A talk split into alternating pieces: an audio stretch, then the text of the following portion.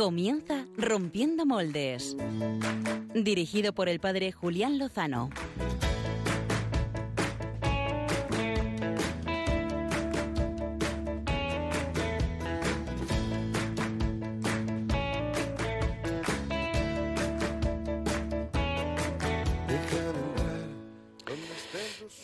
Noches, queridos amigos de Rompiendo Moldes en Radio María, en esta última hora del domingo, el Día del Señor, que con tanto gozo confío y espero que hayáis podido celebrar. Y además en la víspera de la celebración de Nuestra Señora, la Virgen del Pilar, en el Día de la Hispanidad. Eh, hay motivos de celebración y de alegría y es lo que os proponemos que compartáis con nosotros en los próximos 55 minutos de Buena Radio.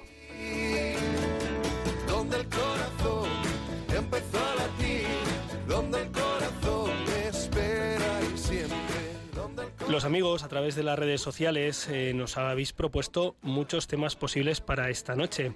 Nos hablabais de que tratásemos la encíclica Fratelli Tutti del Papa Francisco o en la línea del Papa Francisco, San Francisco y su visita a Asís de la beatificación del joven Carlo Acutis, que fue precisamente ayer y, del y de la que seguro eh, la mayoría de todos vosotros tenéis noticia. La verdad es que aún en esta ajetreada vida presbiteral no he podido leer con calma la encíclica, así que prefiero dejarlo a, a los expertos y a los conocedores y cuando haya oportunidad compartirlo. Y del joven Carlo Acutis hemos estado muy informados. Por cierto, qué espectáculo de chaval. ¿eh? Eh, hay que conocerle y hay que compartir su historia y pedir su intercesión porque verdaderamente vale la pena.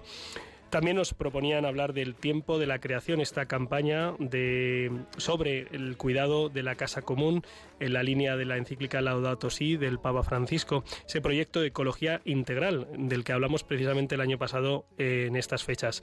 Así que seguiremos profundizando en ello.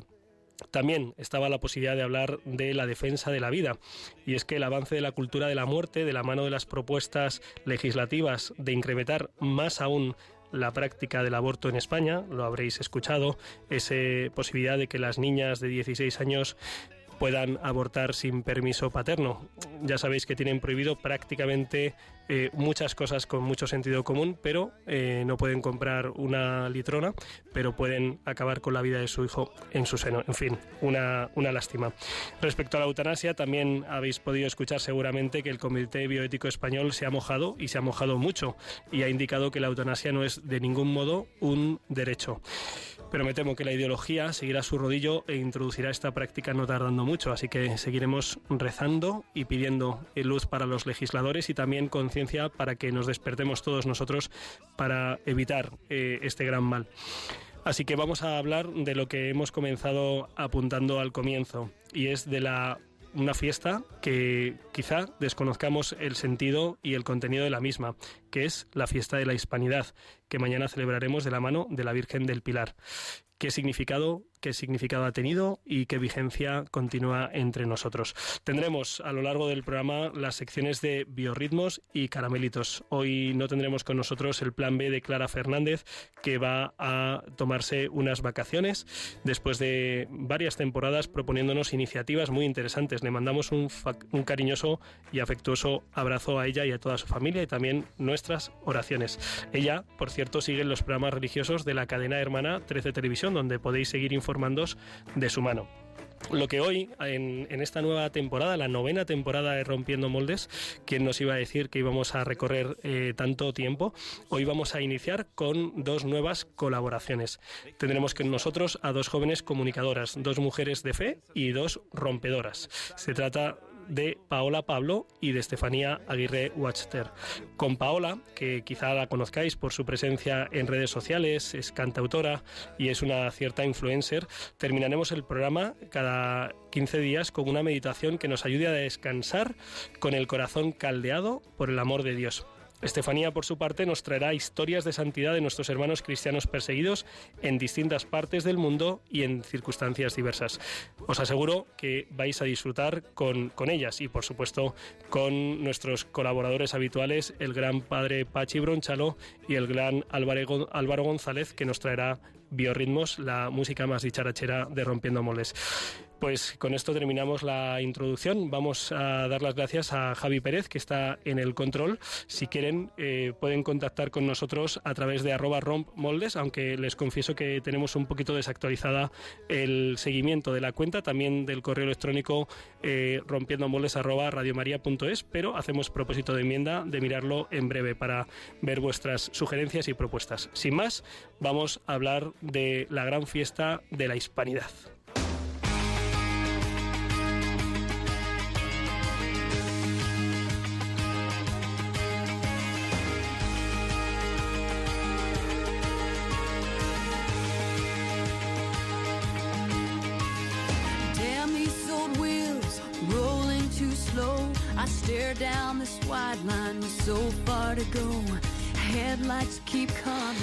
El 12 de octubre de 1492 es una de las fechas que mejor aprendimos durante nuestros estudios de bachillerato, aunque lo cierto es que no aprendimos mucho más.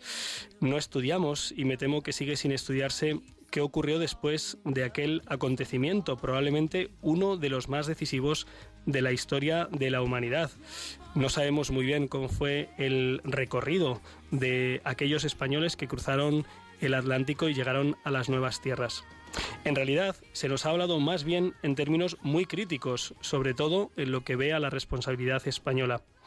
Hace poco, hace unos años, un partido independentista lanzaba una campaña en torno a este día que se titulaba así, Nada que celebrar.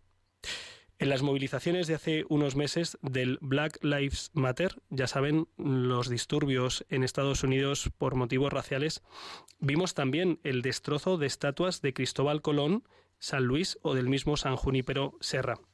Queremos dar luz sobre estos hechos y para ello contamos con nosotros esta noche con don Javier Cervera Gil. Él es doctor en Historia eh, y, en ciencias de la eh, y en Ciencias de la Información por la Universidad Complutense de Madrid. Es profesor titular de Historia en la Universidad Francisco de Vitoria.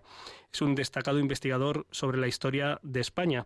Es verdad que especializado en el siglo XX, pero conocedor de la trayectoria de este nuestro gran país. Así que le hemos pedido hoy, esta noche, que nos acompañe y que nos comparta la luz y su conocimiento. Muy buenas noches, don Javier.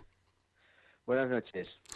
Pues eh, lo primero sería preguntarle qué, es lo que celebramos con el Día de la Hispanidad y si tenemos algo que celebrar, porque algunos eh, piensan lo contrario.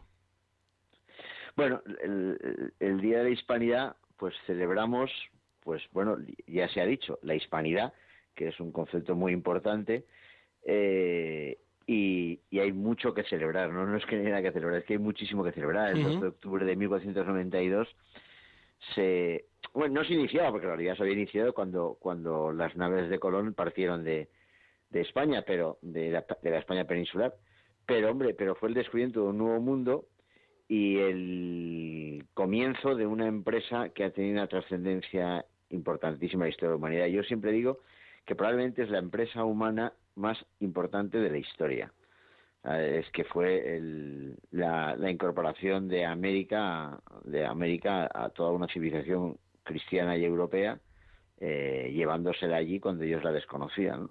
Y, la civilización cristiana y europea, a unos pueblos que vivían alejados de ella y además con unas prácticas y unas culturas que no, pues que no eran, que, eran bastante bastante menos eh, digamos aceptables de lo que de lo que de, los grandes valores que llevaba la fe cristiana y la civilización europea esas tierras no por eso es tan importante y por eso hemos de celebrar muchísimo y los españoles tenemos que sentirnos orgullosos de que hemos legado a la historia de la humanidad eh, nuestros antepasados del siglo XVI, del siglo final del XV, principios del XVI, pues han legado una empresa de extraordinaria importancia para aquellas, para las gentes de allá, para las gentes de América.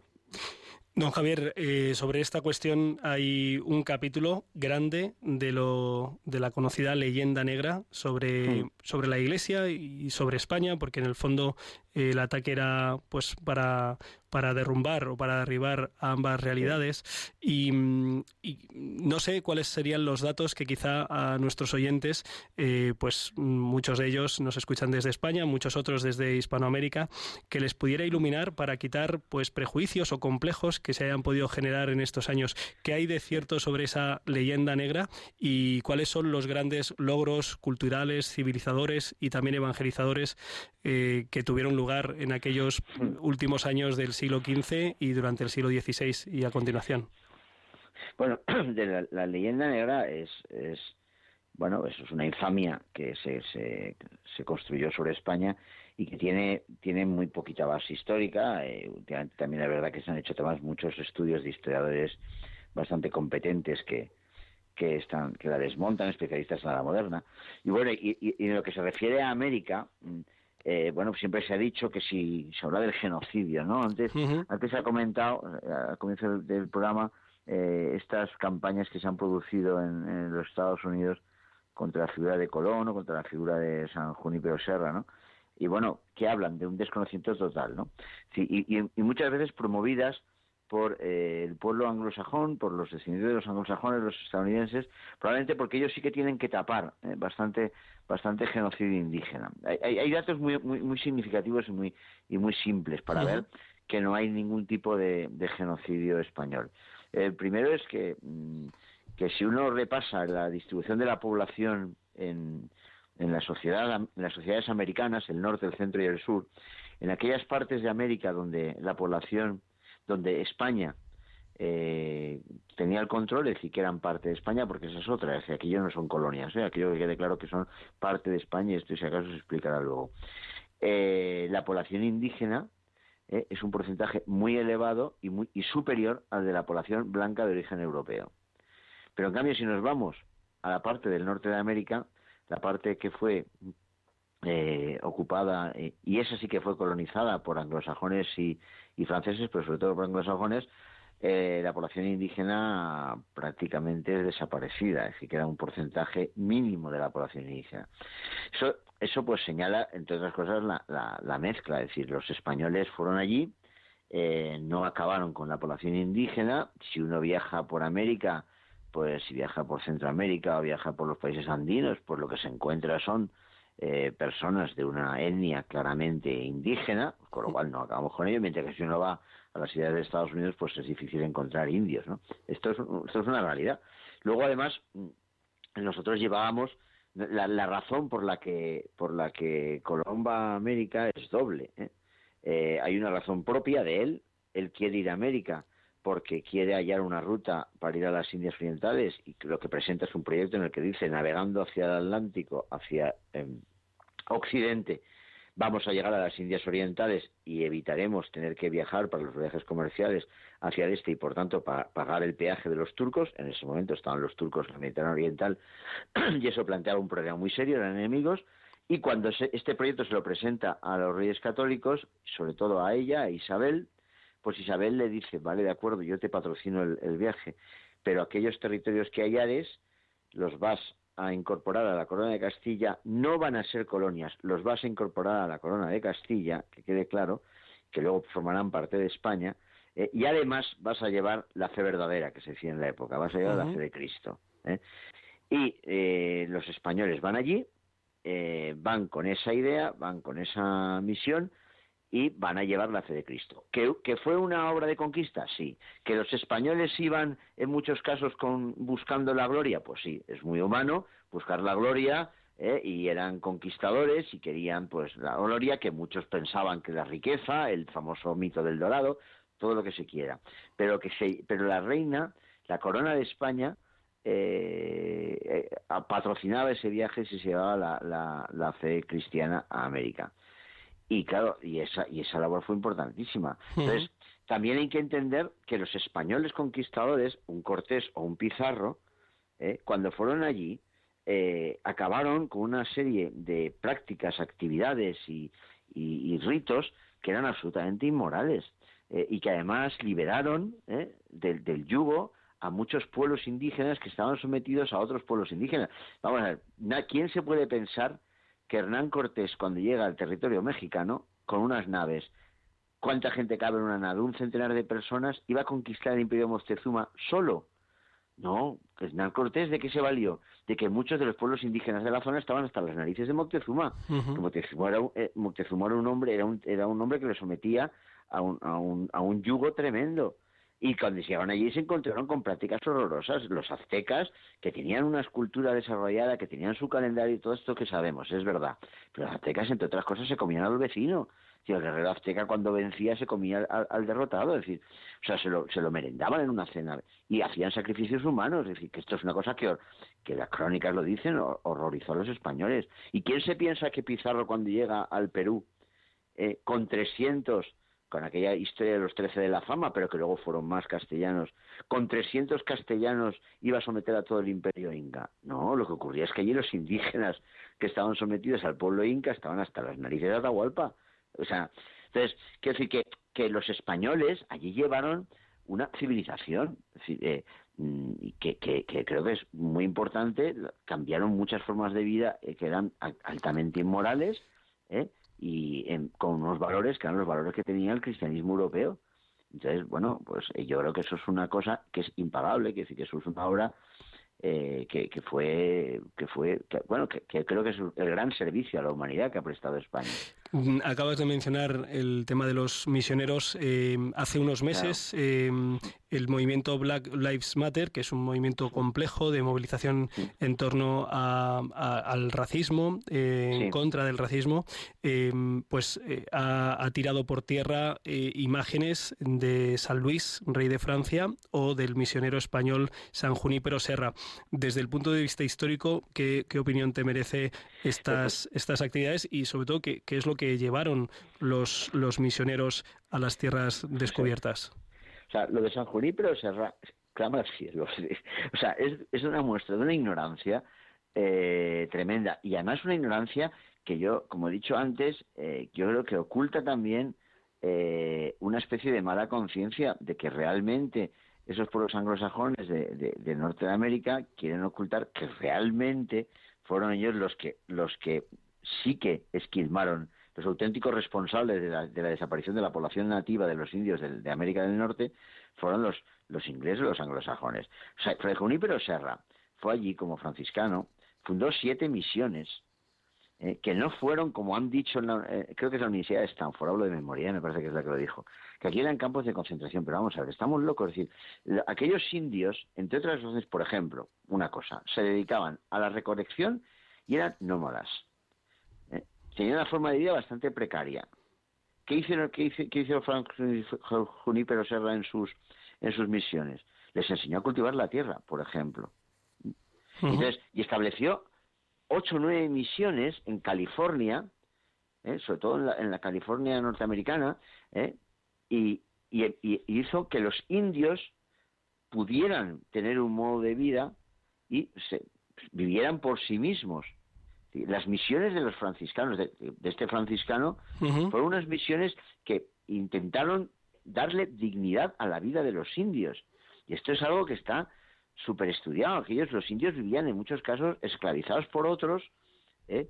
y, y, y Fray Serra fue allí a intentar darles medios de vida, enseñarles a, a vivir, a construir casas donde dormir, eh, viviendas en, con mejores condiciones, a, como digo, a cultivar la tierra. Es decir, no hay ningún tipo de maltrato a los indios por parte ni de, ni de Fray Junípero Serra ni de los franciscanos que, que forjaron todas esas misiones en la zona de California y que bueno que luego han dado son las ciudades que hay San Diego San San, San Francisco son fundaciones son estas fundaciones no entonces claro eh, es de una ignorancia tremenda y a lo mejor tiene mucho que ver con eso, con realmente ocultar eh, ocultar la, desaparición de los nativos, que sí que es responsabilidad de, de los ingleses o de los, o de los anglosajones. Pues eh, mañana se celebra eh, en el Día de la Virgen del Pilar, 12 de octubre, en cuya basílica están expuestas las banderas de los países eh, hispanoamericanos, en, pues en, muestra del, afecto, del cariño a la fe recibida, a la lengua recibida, a la cultura recibida. Y pues mm, tenemos motivos. le preguntábamos a don Javier Cervera si teníamos motivos para celebrar algo mañana. Tenemos muchos motivos. Hemos apuntado simplemente unos pocos. También hemos intentado. Sí. ¿Me permites un apunte más? Sí, sí, por supuesto. ¿Sabes cuándo, cuál es el primer país que, celebra el 12 de octubre eh, como día de la unión de España con América? En realidad, el nombre que le da es la fiesta de la raza, que luego inmediatamente es corregido porque empieza eso a no gustar. El primer país que celebra esto es Argentina. O sea, la celebración de la, de la hispanidad, que es como a tomar forma, porque es verdad que le llamaron, eh, en Argentina le llamaron en, octubre de 1912 la fiesta nacional de Argentina, ¿eh? al día 12 de octubre. Sí. ¿eh? Entonces, mm, luego es verdad que tuvo el nombre de Fiesta de la Raza hasta que en los años veintitantos empezaba a ver que aquello de la Fiesta de la Raza no cuadraba mucho y era mejor de la Fiesta de la, de la Hispanidad, ¿no? O de la Fiesta Nacional de los territorios, en los territorios americanos. Pero es una, la primera iniciativa se hace en América. ¿eh? Digo oficial, hay iniciativas en España, porque la primera vez que se celebra en España es el año 18. Bueno, que curiosamente, también hay que decir que curiosidades y casualidades de la vida, el año 18, que es la primera vez que se establece por el gobierno de Antonio Maura la celebración de este día como fiesta nacional no se llega a hacer porque el año 18 es el de la peste española. Sí. Y había una gran pandemia y se, se, se, vamos, se clausuran, no se llevan a cabo los actos, algo que, que 102 años después vuelve a pasar, ¿no? Pero pero quiero decir que es una iniciativa que está muy presente en América y que se sigue celebrando en muchos países de América. Y que precisamente, eh, pues, eh, de alguna manera surge también de, allí. Pues, eh, don Javier Cervera, precisamente vamos a contactar con al otro lado del Atlántico con Argentina porque queríamos saber, aparte de una, de una visión, digamos, desde aquí, desde España, también una visión desde, desde los, nuestros hermanos de Allende los Mares. Así que mm, le, le agradecemos su intervención para dar paso precisamente también a una visión que complemente esta aportación. Muchísimas gracias, don Javier Cervera Gil, eh, profesor de Historia de la Universidad Francisco de Vitoria. Pues muchas gracias a ustedes. Un abrazo. Tenemos al otro lado del, del, hilo telefónico precisamente a otro Javier, al padre Javier Olivera Rabasi. Muy buenas noches, padre Javier.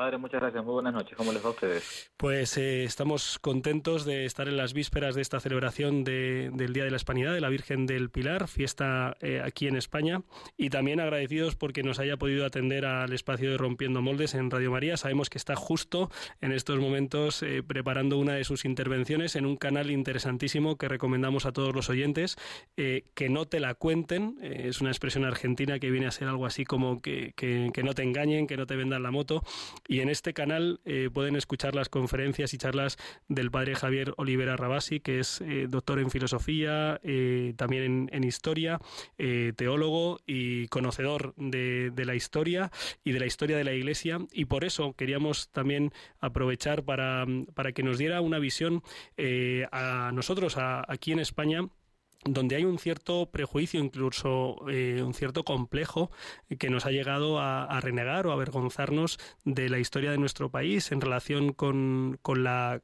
conquista, con la evangelización de, América.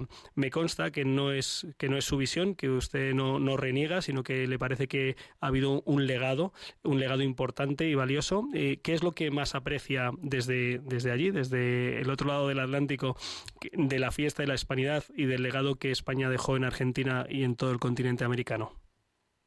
Bueno, gracias en primer lugar por, por invitarme. Eh, son, son temas que muchas veces uno cuando ha viajado a la madre patria, que es justamente España. Eh, creo que nosotros nos hemos conocido en esa, sí, efectivamente. Eh, a mí una de las cosas que siempre me ha llamado la atención es este, aquí en Argentina le decimos como el tener la cola sucia, digamos, ¿no? El, que estar un poco como avergonzado de su propio de su propia historia, de su propio pasado. Yo recuerdo haber estado en una conferencia sobre la conquista de América en Cien Pozuelos este, hace algunos años y, y maravillarme, yo lo conocía esto por, por, por los libros, no por, por, por lo que uno ha leído pero maravillarme sobre todo de la, de la cara, de la expresión de algunos españoles escuchándome hablar de algo como si fuese escandaloso, eh, dándole gracias a ellos por ser hijos de sangre española y dándole gracias por la conquista de América, aquello que fue justamente la, gran España, ¿no? la España, la España profunda, como a veces se le llama. Porque hay una, una especie de, propaganda, lo que se conoce en la historiografía como la leyenda eh, negra anti-española, que ha hecho que, ustedes, los españoles, tengan una cierta vergüenza de hacerlo. Eh, entonces, es como decía recién el, doctor Cervera antes, antes de, conversar, mm, que, ha sido justamente aquí en Argentina y parece como algo paradójico que hijos de España tengamos que decirle a su madre eh, gracias, ¿no? Gracias porque lo que hicieron fue, algo bueno. Y, y por eso uno de los primeros países en, en reivindicar el Día de la Hispanidad justamente es nuestro, en nuestra patria, en este caso Argentina. ¿Y qué es lo que, eh, qué es lo que, cuál es la fuente o, lo que se quería, digamos, conmemorar, rememorar, homenajear eh, del legado que, España llevó a las, a las nuevas tierras descubiertas? Así como la, la cristiandad, dicen los papas, es cuando la filosofía del Evangelio gobierna los estados, no significa que todos sean este, santos, sino que simplemente se basan en los principios evangélicos, hispanidad no es otra cosa que la cristiandad en España, o la cristiandad que nos trajo a España. Entonces, lo que se intenta conmemorar en estos casos, cuando se habla del Día de Hispanidad, obviamente aquí también en mi país, como, como, como en ustedes, existen todas estas leyes de memoria histórica, memoria democrática, etcétera, que son nefastas, son, lamentables desde el punto de vista de la memoria histórica verdadera, también aquí ha llegado toda esta propaganda anticatólica, anti-hispánica, ¿no? Pero lo que se intentó en su momento conmemorar justamente eso, agradecer a España por haber sido vehículo, instrumento, causa instrumental de aquello más preciado, más importante que uno tiene, que es la, la vida de Dios, ¿no? La, vida de la gracia, la, fe, la fe católica. Eh, eso por un lado, pero a su vez también por otro lado por haber humanizado este continente que desde Alaska hasta Tierra del Fuego no conocía la rueda, no conocía las letras, no conocía en gran parte el trabajo, lo que, lo que implica la propiedad o la vida misma del trabajo. Eh, nunca, nunca terminamos de, agradecerle a España lo que, lo que trajo, no solamente ella en cuanto a la fe, sino incluso, incluso en cuanto a su humanidad, digamos, ¿no? Y esto no significa caer tampoco en la leyenda rosa, era la antítesis de la leyenda negra, como que todo estuvo mal, entonces todo, todo estuvo bien, y pensar que acá cuando llegaron los españoles se encontraron con, nos encontramos con españoles evangelizadores, misioneros, santos y, impolutas. Sería caer en una especie de mito rusoniano del buen salvaje. Eso es estúpido, es tonto, es, es infantil. No ha sido un, viaje de un mes y medio, dos meses en una carabela por el mar tenebroso para simplemente evangelizar, salvo que uno fuera misionero.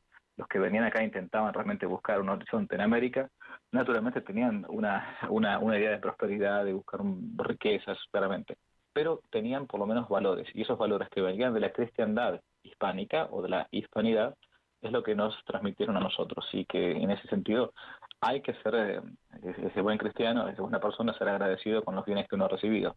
Por lo tanto, cuando uno quiere conmemorar el Día de la Hispanidad, intenta en primer lugar agradecer la fe que nos trajo España y a su vez también esa vida en, humana, que podemos decir, por la, por la que muchos aquí en, los pueblos precolombinos venían sufriendo por no tenerla. Basta con recordar que aquí en, en otros lugares existían realmente sacrificios humanos, canibalismo, eh, zoofilia, pedofilia eh, de niños como ritual, justamente en estos días están saliendo varias noticias más porque con el tiempo se va cayendo la, la, máscara de la cantidad de sacrificios rituales hechos a niños en, en América precolombina. Y esto no para demonizar lo que existía acá, porque también había valores buenos, pero sí para contar la historia, la historia completa.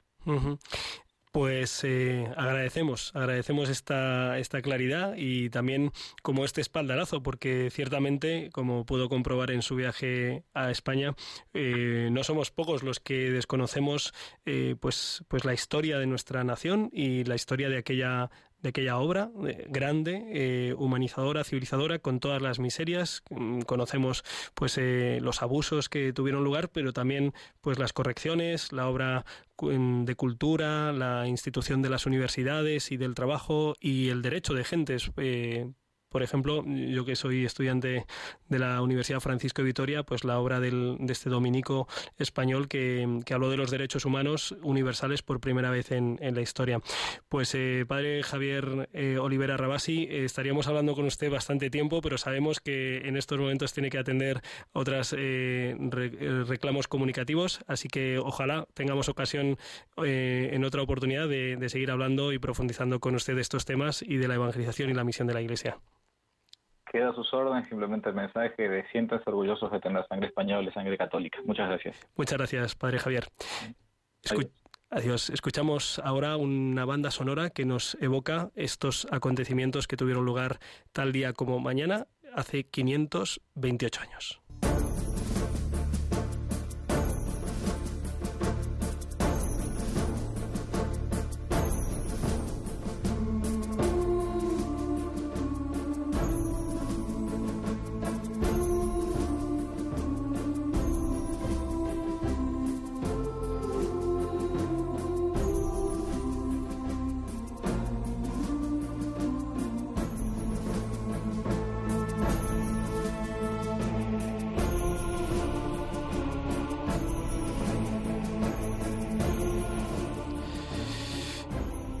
Pues eh, regresamos a España y tenemos con nosotros a Estefanía Aguirre Watcher. Muy buenas noches, Estefanía.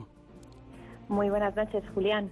Eh, es, una, Julián. es una alegría eh, escucharte aquí en Rompiendo Moldes eh, y comenzar una serie de colaboraciones con nuestro espacio. me gustaría, Estefanía, que en este primer programa pues pudieras darte a conocer un poco a nuestros amigos y oyentes.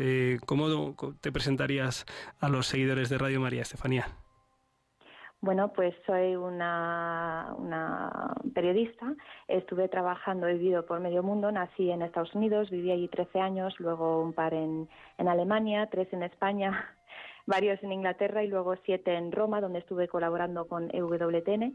Y al final ya me, he establecido aquí otra vez en Madrid con mi familia pues eh, esta joven periodista con esta experiencia internacional que acabamos de escuchar y con mucha experiencia en la información religiosa de la Iglesia, eh, pues quiere traernos cada 15 días, Dios mediante, eh, historias de, santidad y, de persecución de, la fe. Escuchamos ahora pues la historia de la evangelización en América. Son muchos lugares eh, ahora en el mundo en los que esa fe es atacada y perseguida y le hemos pedido que comparta con nosotros historias de santidad y de martirio para que nos estimule a nosotros a vivir esa llamada, esa vocación a la santidad. Te escuchamos, Estefanía. Bueno, pues últimamente, ah, bueno, recientemente me he tocado con la historia de una niña iraquí de 12 años, eh, Christine Nabil Tobia Ketnawe, que fue asesinada en Irak, en, en, Bagdad, en la iglesia de Nuestra Señora de la Salvación, el 31 de octubre de 2010. Ella eh, estaba, era domingo y le dijo a su madre, mamá, vamos a misa, que es domingo. Esta, esta niña, pues, eh, o sea, sabía lo que, lo que significaba eso, era un riesgo eh, que podían ser asesinados porque ya llevaban siete años de atentados casi diarios en el país. Em, bueno, pues al final van a misa, el padre no puede ir porque está trabajando, porque es un país islámico, entonces los domingos es día de trabajo, y va eh, sola con la madre que está embarazada de su hermanita pequeña, Caterina, y eh, van a misa cuando llegan a la iglesia, su madre entra, tiene de repente un miedo increíble y se queda rezando fuera en la gruta de la Virgen de Lourdes que hay fuera de la iglesia. Está rezando y la niña entra dentro de la iglesia sin que su madre la, la viera y su madre se, bueno, pues se preocupa de repente que se da cuenta que la niña no está. Entra dentro de la iglesia y la encuentra rezando arrodillada delante de todo a mano izquierda en la iglesia. Y eh, bueno, cuando entra le regaña, pero la, la niña no le hace caso y sigue rezando.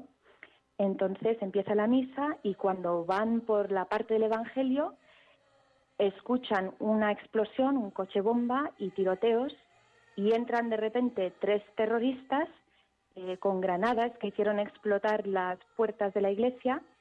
La niña mira a los terroristas, sabe lo que significa. Los terroristas llevaban eh, pues cinturones de explosivos, granadas, fusiles de asalto, le mira a la madre y le dice, mamá, no tengas miedo.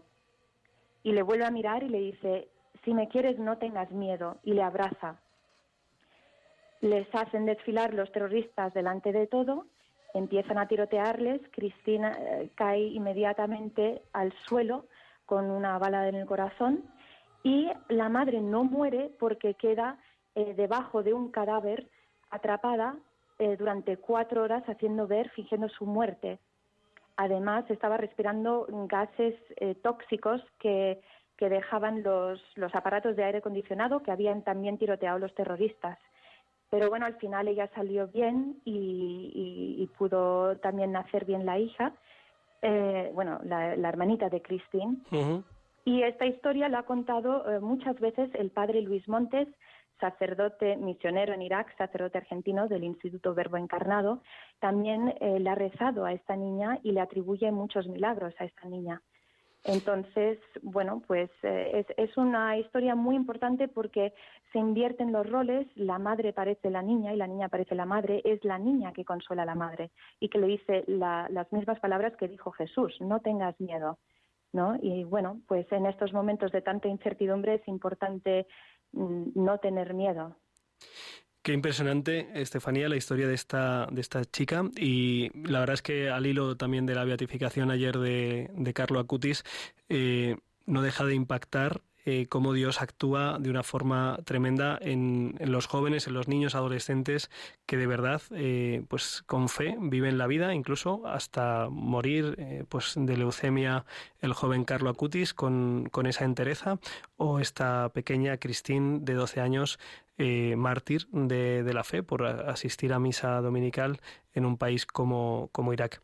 Pues seguiremos conociendo historias de, de santidad, de testimonio incluso hasta, hasta el extremo, hasta el heroísmo, que seguro que nos refuerzan y nos ayudan a vivir a nosotros nuestra condición de, cristianos, de seguidores de Cristo, ojalá también de, testigos. Eh, Estefanía Aguirre, muchísimas gracias por esta primera eh, colaboración y confiamos en que serán muchas más. Muchas gracias a usted. Pues eh, un fuerte abrazo y ahora mm, nos toca dirigirnos a una sección dulce que es la que nos trae el padre Pachi Bronchalo.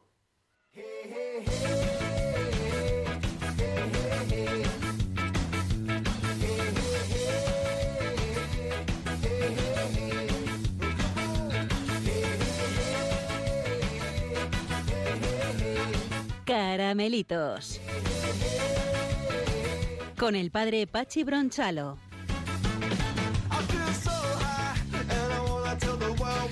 Muy buenas noches, padre Pachi Bronchalo. ¿Qué tal? ¿Cómo estás? Eh, pues muy contento de escucharte. Ya estamos aquí en directo y en el estudio de Radio María. Eh, no todos podemos estar aquí, pero al menos eh, conduciendo con Javier Pérez y un servidor y con los colaboradores pues despiertos y activos desde sus hogares sanos y salvos. ¿Cómo estás tú? ¿Cómo te encuentras? Bien, me alegra, me alegra que estéis allí. Perdonar que no he podido estar y y bueno, bien, bien, con, con, ánimo, buen ánimo de, esta nueva temporada, sí señor. Qué bien, nueve años, ¿quién nos lo hubiera dicho, verdad, padre?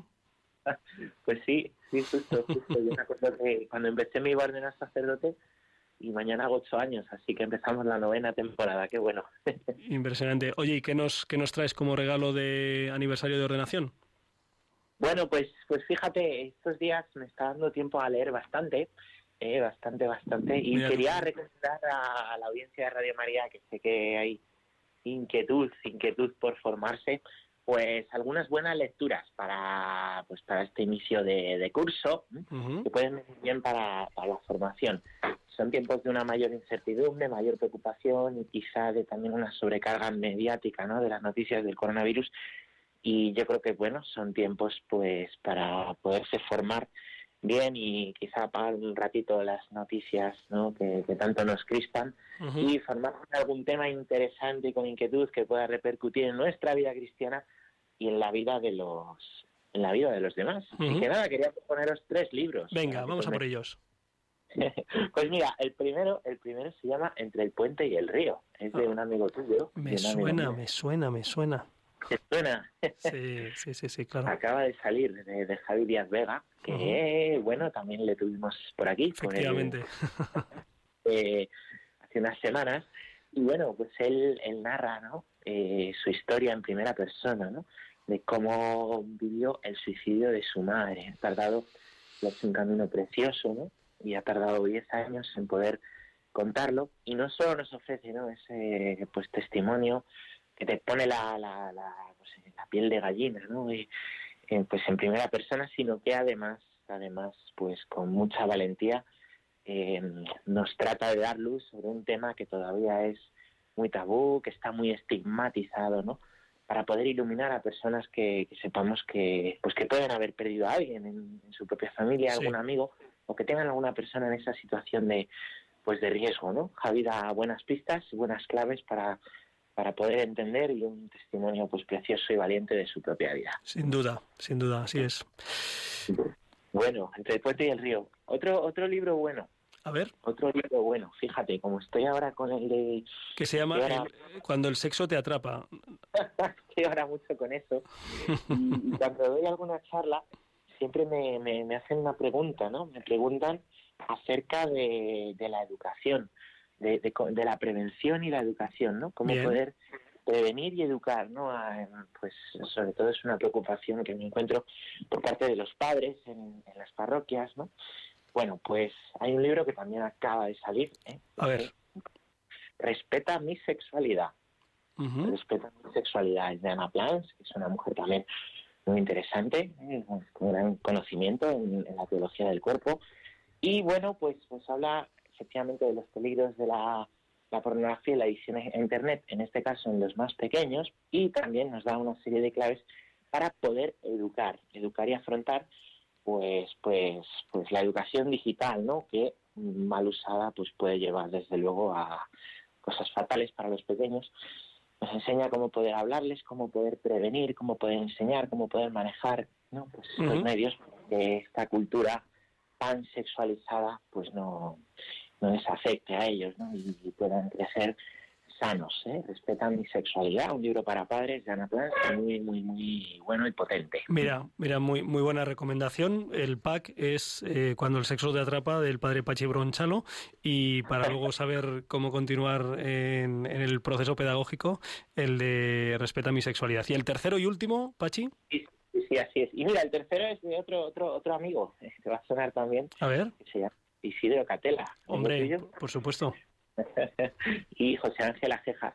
También fue mi profesor en la universidad. Sí, sí, sí. Tú conociste en, tu universidad, Francisco de Vitoria, profesores, una gran inquietud evangelizadora y formativa de los pues de los jóvenes, de los jóvenes en la universidad. El libro se llama Series en serio, claves éticas en la ficción audiovisual. ¿eh? Viene muy bien para jóvenes y viene muy bien también para padres, ¿no? ¿Por qué? Porque enseña a tener una mirada crítica sobre las series que vemos, ¿no? Las series están más de moda que nunca, las series en muchos casos eh, pues nos, nos educan, pasamos, hay quien pasa más tiempo viendo series que con su familia, bueno, pues ayuda mucho eh, este libro para aprender a ser críticos y aquí, bueno, pues tanto Isidro como José Ángel van analizando distintas series ¿no? que, que están muy en boca de todos en los últimos años, como Juego de Tronos, House of Cards, La Casa de Papel o, o Downton. Y bueno, pues es un libro con unas claves éticas ¿eh? muy buenas, ¿no? Para ver, pues, qué hay detrás. Muchas veces detrás de lo que hay en la serie nos están colando una idea que es perversa o a lo mejor hay muy buen mensaje y se nos está pasando desapercibido y es muy recomendada esa serie para poderla ver pues en familia, con los amigos. Bueno, pues un buen libro también, cortito, que se lee muy bien para aprender a, ser críticos y disfrutar de lo que vemos. Qué maravilla, padre Pachi Bronchalo, te estás convirtiendo en un sacerdote león. león, sí. bueno, tú, bueno, tengo ahora tiempo para libros. Eh, eres muy, muy leído y muy escribido, como decía uno en mi clase. Eh, pues un, un, placer escucharte como siempre, hasta que sea posible, si Dios quiere hacerlo aquí en vivo y en directo, que nos sigas trayendo, pues a veces caramelitos para pues desenmascararlo y otras veces pues mm, cosas de verdad dulces que merecen la pena eh, consumir, ingerir y asimilar. Eh, un fuerte abrazo, padre Pachi Bronchalo, que feliz octavo aniversario de tu ordenación mañana y a seguir, a seguir adelante con la misión. Y feliz diaconado, que has hecho, ¿cuántos? 11, 11 años hacemos mañana de diácono, sí. Muy bien. Un, fuerte abrazo. Un fuerte abrazo. Pues vamos a mover un poquito el esqueleto, o el espíritu, o el ánima, o todo junto.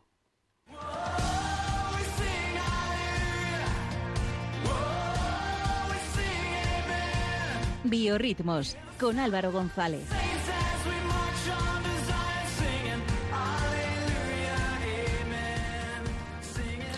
Aleluya. Amén. Amén. Aleluya. Amén, amigos rompedores. Julián. ¿Qué tal? ¿Cómo estás?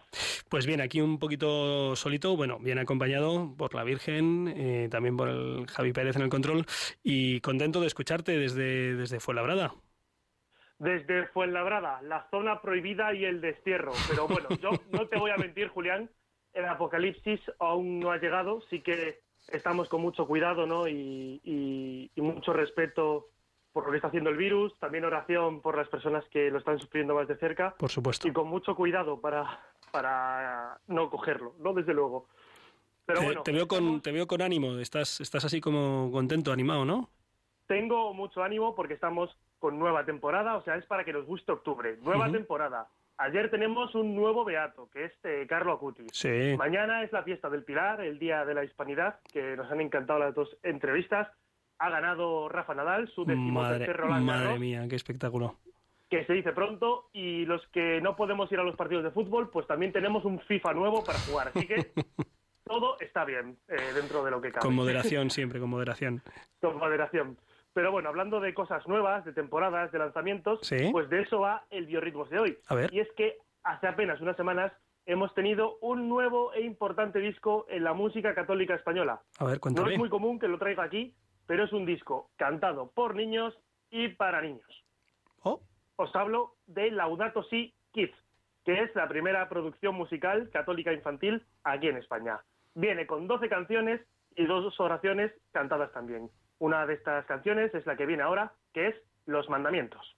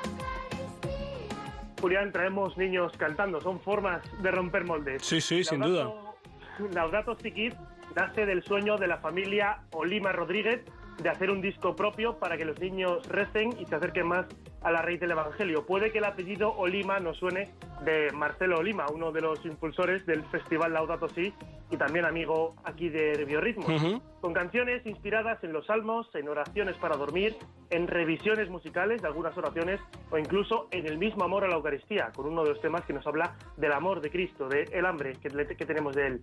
Las voces de los niños son las de los hijos de la familia Olima, María, Ana, Pablo y Sofía, junto con la voz de María Isabel, que es la hija de Gerson Pérez, productor del disco. De esta forma es como María Isabel y Sofía, de 8 y 6 años respectivamente, hablan de esta experiencia. muy alegre, emocionada y muy contenta. Yo eh, emocionada, también alegre que me ha encantado grabar estas canciones, sobre todo Laudato, sí que ha estado guapa como las demás. Está guapa, bueno, como las demás. Eh, las demás son, por ejemplo, un- una versión del Ave María que han grabado para este disco y que desde luego nos llena de alegría y de gracia.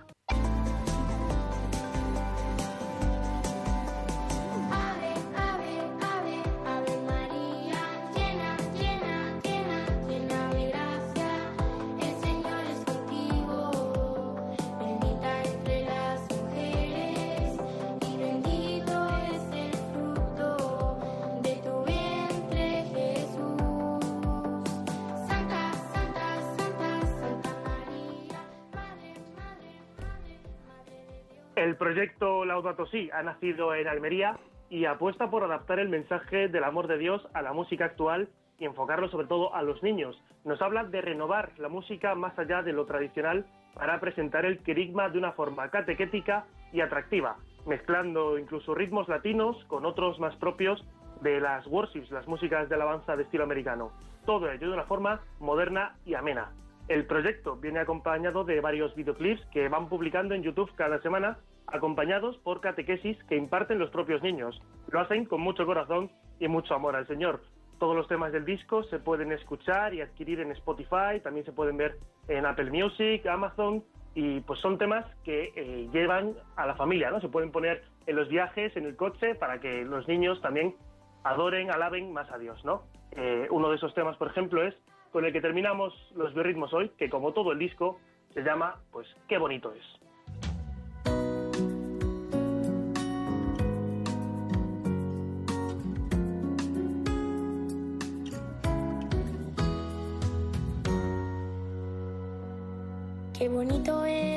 Despertar y al abrir mis ojos contemplar tu creación.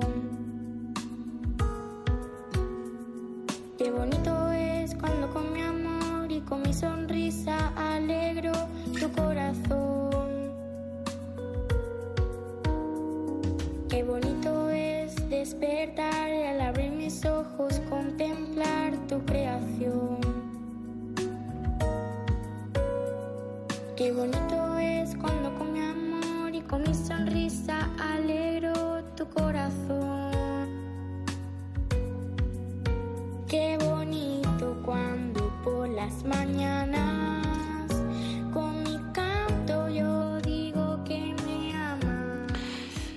Pues qué bonito. Oye Álvaro, lo que nos has traído, mira que me gusta siempre, bueno, casi siempre lo que nos traes. Pero hoy me ha gustado especialmente, así que mi enhorabuena para ti y sobre todo para estos amigos de Laudato Si Kids eh, que han hecho este proyecto. Habrá que escucharlo y llevarlo, ojalá, a muchas comunidades. Eh, muy, muy agradecido, Álvaro, por descubrirnos estas cosas tan chulas. Nada, Julián, como siempre, al pie del cañón. Te mandamos un abrazo muy fuerte y hasta dentro de dos semanas, si Dios quiere. Que sigas bien. Eso es, a ver si puede ser presencial. Un abrazo Claro que sí.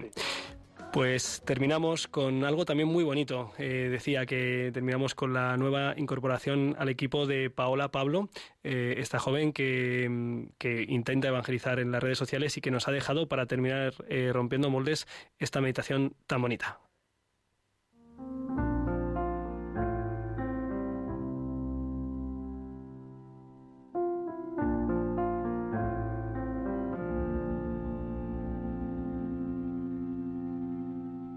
Me gustaría ser sincera.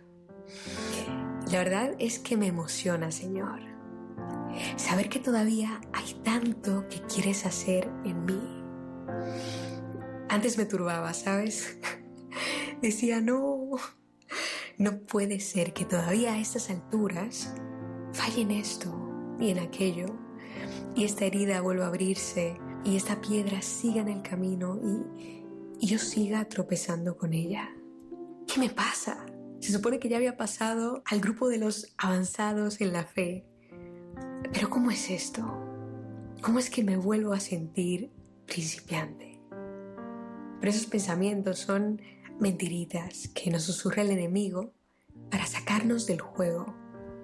Nos quiere en la banca, mirando nuestra miseria, desilusionados, tristes. Pero Señor, tú llegas a mi vida y conociendo todo de mí, me miras con amor y me dices a jugar. Me quieres en la cancha, jugando para ti, y no importa si llevo muchas temporadas contigo o si empecé ayer. Tú quieres seguirme cambiando la vida. Tú quieres seguir haciendo tu obra en mí. Y eso no es algo de un rato, eso es algo de siempre. Cada día es dejarte, dejar que sigas rompiendo mis moldes, que sigas cambiándome la jugada, dejar que me enseñes la grandeza que hay en mí, porque tu espíritu me habita. Yo me emociono, me alegro, porque todavía hay tanto que quieres amar en mí.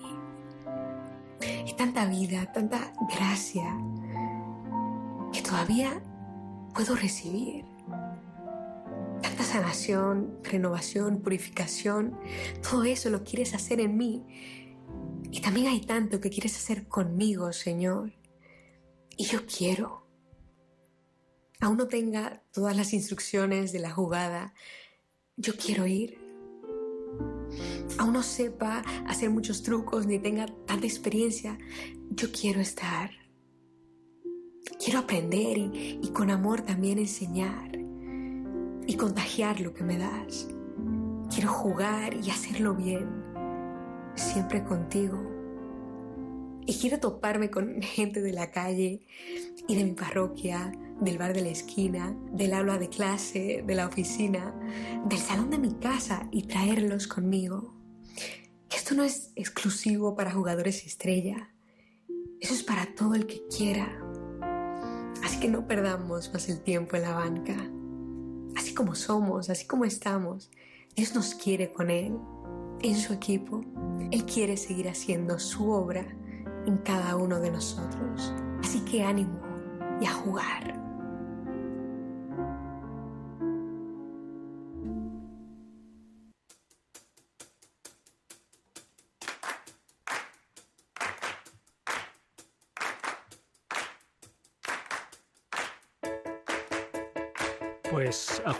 Eh, con Paola Pablo y con todos los amigos de Radio María. Sigan en ella, eh, en la aventura de la fe, que sigue ahora. En la semana que viene Armando Lío y en 15 días nosotros, si Dios quiere, esperamos que les haya gustado este espacio. A nosotros nos ha encantado y sabemos además que con el Señor, seguro, lo mejor está por llegar.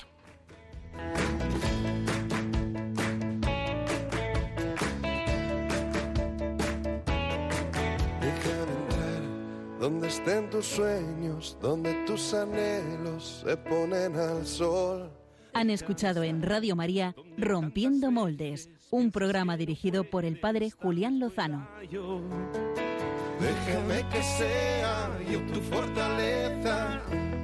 Déjame vivir allí donde brota todo, donde nace todo, justo en la raíz.